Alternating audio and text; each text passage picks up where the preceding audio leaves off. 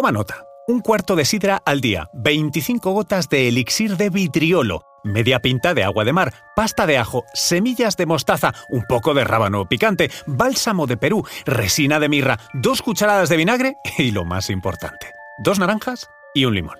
Y apunta bien, porque esa fue la receta que sirvió al médico escocés James Lind para acabar con la demoledora enfermedad del escorbuto, la que se produce por falta de vitamina C en el siglo XVIII. Su experimento lo llevó a cabo en 1747 a bordo de un buque, y lo más interesante es que demostró que algo tan sencillo como los limones y las naranjas podían curar esa enfermedad que era el terror de los marineros.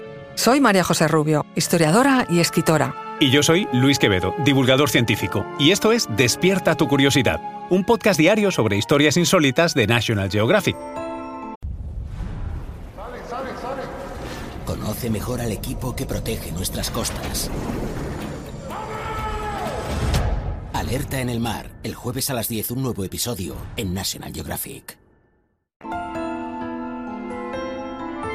Y recuerda más curiosidades en el canal de National Geographic y en Disney Plus. Si viajamos a la Edad Moderna, y más concretamente a los barcos, es cierto que para los hombres de mar, sufrir esa enfermedad era una muerte asegurada. El doctor Lynn se unió a la Marina Real Británica como asistente de médico en 1730. Allí se encontró con una enfermedad que se extendía como la pólvora. El escorbuto causaba grandes estragos en una era en la que los viajes en alta mar eran frecuentes y larguísimos.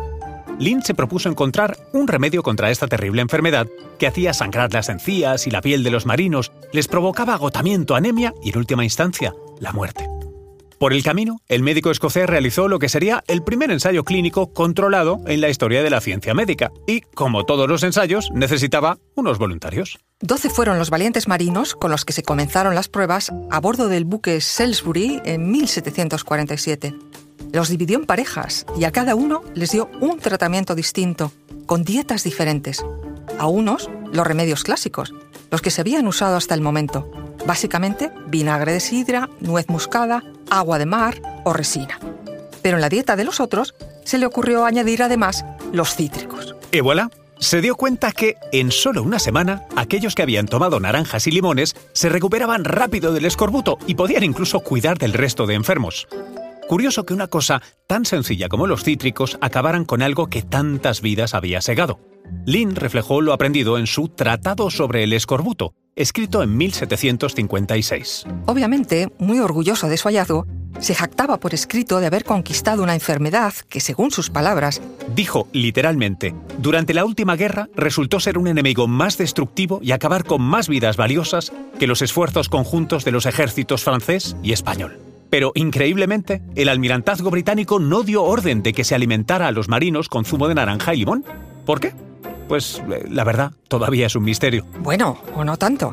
Fuentes del Instituto de Medicina Naval del Reino Unido han asegurado que no se hizo tal porque el estudio de James Lind no llegaba a plantear conclusiones del todo claras. Aseguran que de las 450 páginas del informe, solo cuatro hablan de los cítricos y el escorbuto. Además, hay que saber que en la época otros profesionales defendían otros tratamientos alternativos, como el sucrut, es decir, la colagria, y la malta. Ojo, la clave era la vitamina C o ácido ascórbico y mal no iban encaminados, pero las dosis nunca quedaron claras. Eh, hubo quien confundió limones con limas que tienen menos cantidad. En fin, que la ciencia no estaba clara todavía y Lind por muy poco no pudo haber reconocido su éxito. Fue un año después de su muerte, en 1794, cuando el almirantazgo por fin hizo obligatorio llevar zumo de limón en todos sus barcos. Por suerte, dentro de poco no haría falta. El escorbuto realmente se acabó cuando los barcos de vapor acortaron la duración de los viajes marinos.